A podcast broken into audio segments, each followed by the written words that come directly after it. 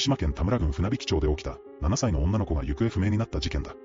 子供が行方不明になるなんて考えただけでも怖いですね。その行方不明になった子供、石井舞ちゃんは石井健一さん一家という大家族で、彼らは建設業を営んでいたんだ。舞ちゃんのご家族もとても心配していたことでしょうね。そうだな、この事件に関わるのはなんと9人の大家族だ。ええ、それはすごいですね。さて、事件が起きた1991年7月24日の当日、実は母親の友人の娘2人も泊まりに来ていた。ただし、父親の命は事件当日は実家に帰っていたので、石井家にはいなかった。たくさんの人が集まって楽しそうな一日だったんでしょうね。そうだな。当日の夜、舞ちゃんは泊まりに来ていた友人2人と一緒に、2階にある両親の寝室の隣の部屋で川の字になって寝ていた。そして、22時30分頃、母親のよしこさんが寝室に行き、電気を消してまちゃんにタオルケットをかけ直した。そうなんですね。それならその時間までまちゃんは部屋にいたはずですね。その後、舞ちゃんと一緒に寝ていた友人2人が部屋から起き出し、舞ちゃん